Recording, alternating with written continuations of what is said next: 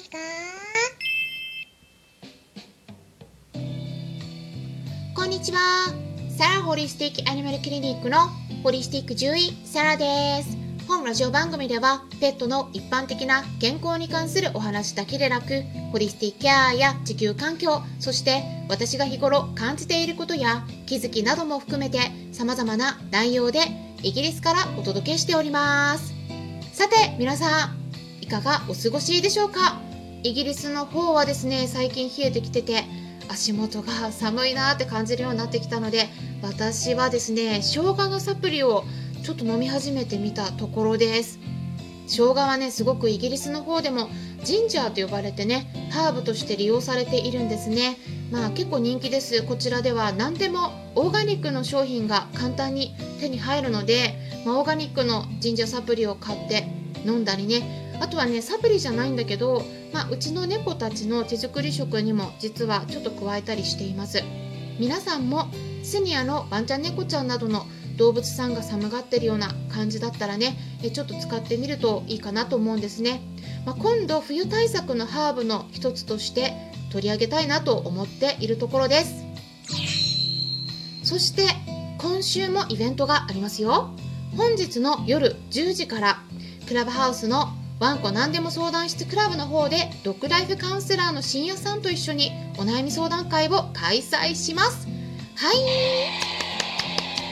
はい。何か聞きたいことがありましたらぜひお気軽に何でもご質問ください。えそれからですね10月27日の夜10時10分からはクラブハウスのペットのホリスティックケアクラブにて乳酸菌のベストセラー本著者である中村仁さんに聞く腸活に関するさまざまな疑問ということでお話をお伺いしていきます。はい。乳酸菌サプリの選び方とか生きている菌よりも死んでいる菌の方がいいの？とか乳酸菌サプリを飲んでもあんまり変わらないんだけどどうしたらいい？とかね。まあ結構ありがちなご質問投げかけてお答えいただきますし最後はですね皆さんにもご質問していただく時間を取りたいと思いますのでぜひクラブハウスチェックしてみてください。概要欄の方にリンク先を記載してあります。今はね招待制なくなったので誰でも参加していただくことができますのでぜひチェックしてみてください。ということで本題に入っていきたいと思うんですが最近ですねコロナ禍で子犬子猫と一緒に暮らし始める人が増えている影響なのかね猫風邪とかケネルコフのご相談もよくお伺いしているんですね。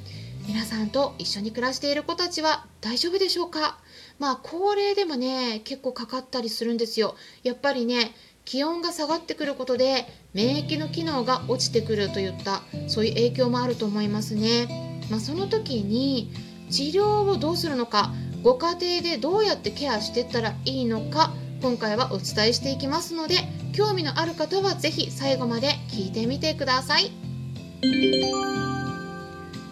まずですね鼻水とか目やにくしゃみとか咳などといった症状が出てかかりつけの動物病院に連れて行った時に「あゲネルコフですね」とか「猫風邪ですね」まあ、そうやって先生から言われた時に覚悟しておかないとならないことが1点あるんです。それはですねケネルコフとか猫風邪って治療が長引きやすいっていうことなんです。これねケネルコフとか猫風邪これ正確には病気の名前とは違うんだけれども、まあ、いわゆるですね何かっていうとウイルスとか細菌による感染なんですね。気管とか肺の問題。まあただね感染症って言っても基本的には人にはうつらないのでその点は心配しなくて大丈夫です。ただ同居してる子にはねうつってしまうケースがあるので気をつけてください。ただねあの私たち人間が例えば風邪ひいたって言ってもだいたい2日か3日ぐらい寝てれば治りますよね、まあ、悪化して入院したとしても1週間以上かかることって風邪だけでねそんな長引くってあんまないと思うんです。だから飼い主さんとしてはねワンちゃん猫ちゃん風邪ですよって言われたらあまあそのくらいで治るだろうと、せいぜい1週間くらいで治るんじゃないかと思ってる方が多いようなんですね。まあ、もちろんね回復力のある子であれば早ければ1週間2週間くらいで治る子もいます。ただケネルコフとか猫風邪っていうのはね結構長引きやすくて1ヶ月以上かかることも稀ではないんです。ひどい場合は2ヶ月とか3ヶ月くらいかかることもあります。なのでね1週間2週間で治ると思ってたのになんか結構時間経ってもね治らないよと思って飼い主さんがね大丈夫なのかなって心配になる方が結構いらっしゃるんですね。うん、でもねこれ極端に具合が悪くなってるのでなければ、うん。まあ、ちょっとでも改善してればねそこまで焦る必要はありません。ただ結構ね皆さんが知らないことをここでお伝えしたいと思います。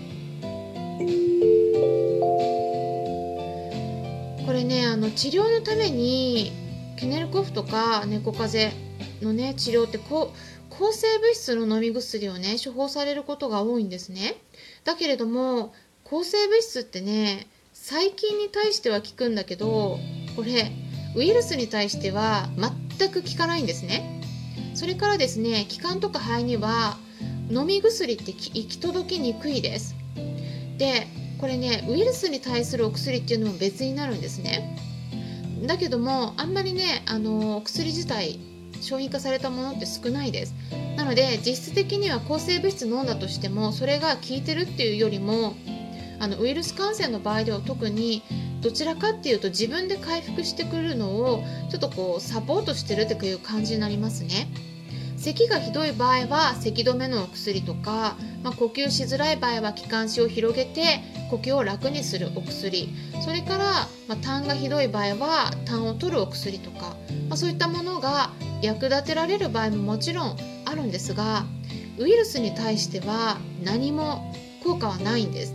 なので治療法としては飲み薬だけでは不十分なこともあります。でそういった場合はですね特にネブライザーの治療を受けた方がいいんです。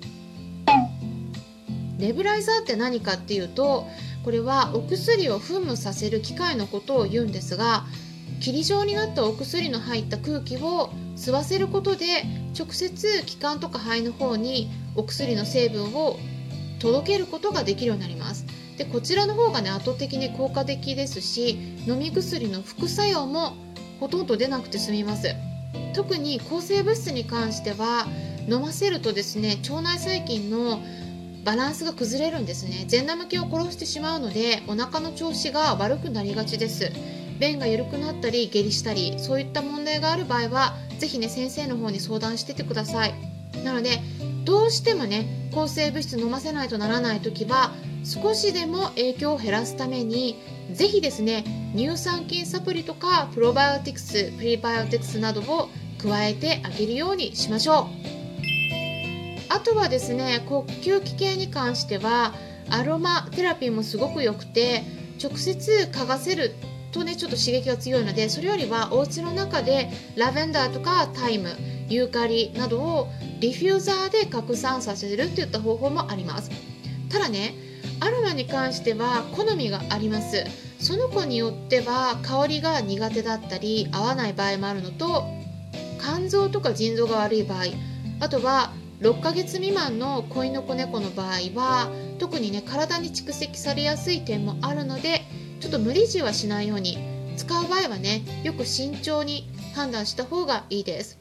ディフューザーもですね使いすぎるとなんですけれども肝臓とか腎臓の数値が上がってくる場合がありますのでいろいろと注意点があります。もしも使う場合はですね今回ちょっと名前も言ったんですけれども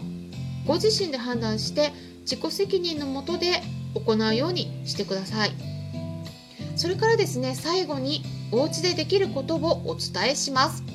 咳が出ていたり呼吸が荒いような場合ではとにかく興奮させないようにすることと運動を控えることがとっても大切です。呼吸がきちんとできていないっていうことは酸素が体全体にうまく回らない状態になっているということなんですね。なので体を動かすのがかなりしんどいはずなんです。その時に興奮したり体を動かしすぎると気管とか肺の方が刺激されて咳が出やすくなります。咳はですね体の防衛反応の一つでもあるんだけれども咳をしすぎると今度はですね気管とか肺も刺激を受けやすい状態になったりエネルギーをかなり消耗して回復が遅れがちになります。なのでできるだけ気管とか肺を刺激しないようにするためには休ませることが非常に重要なのです。なのでお家でできることとしてはぐっすりと眠れるように落ち着かせて深呼吸させること興奮させないようにお散歩もできるだけ控えることなんですね。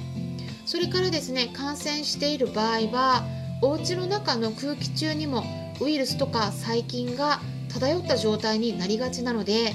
こまめに窓を開けて空気の入れ替えをしたりよく掃除をしたり空気清浄機を稼働させるなどといったことも考えてみてください。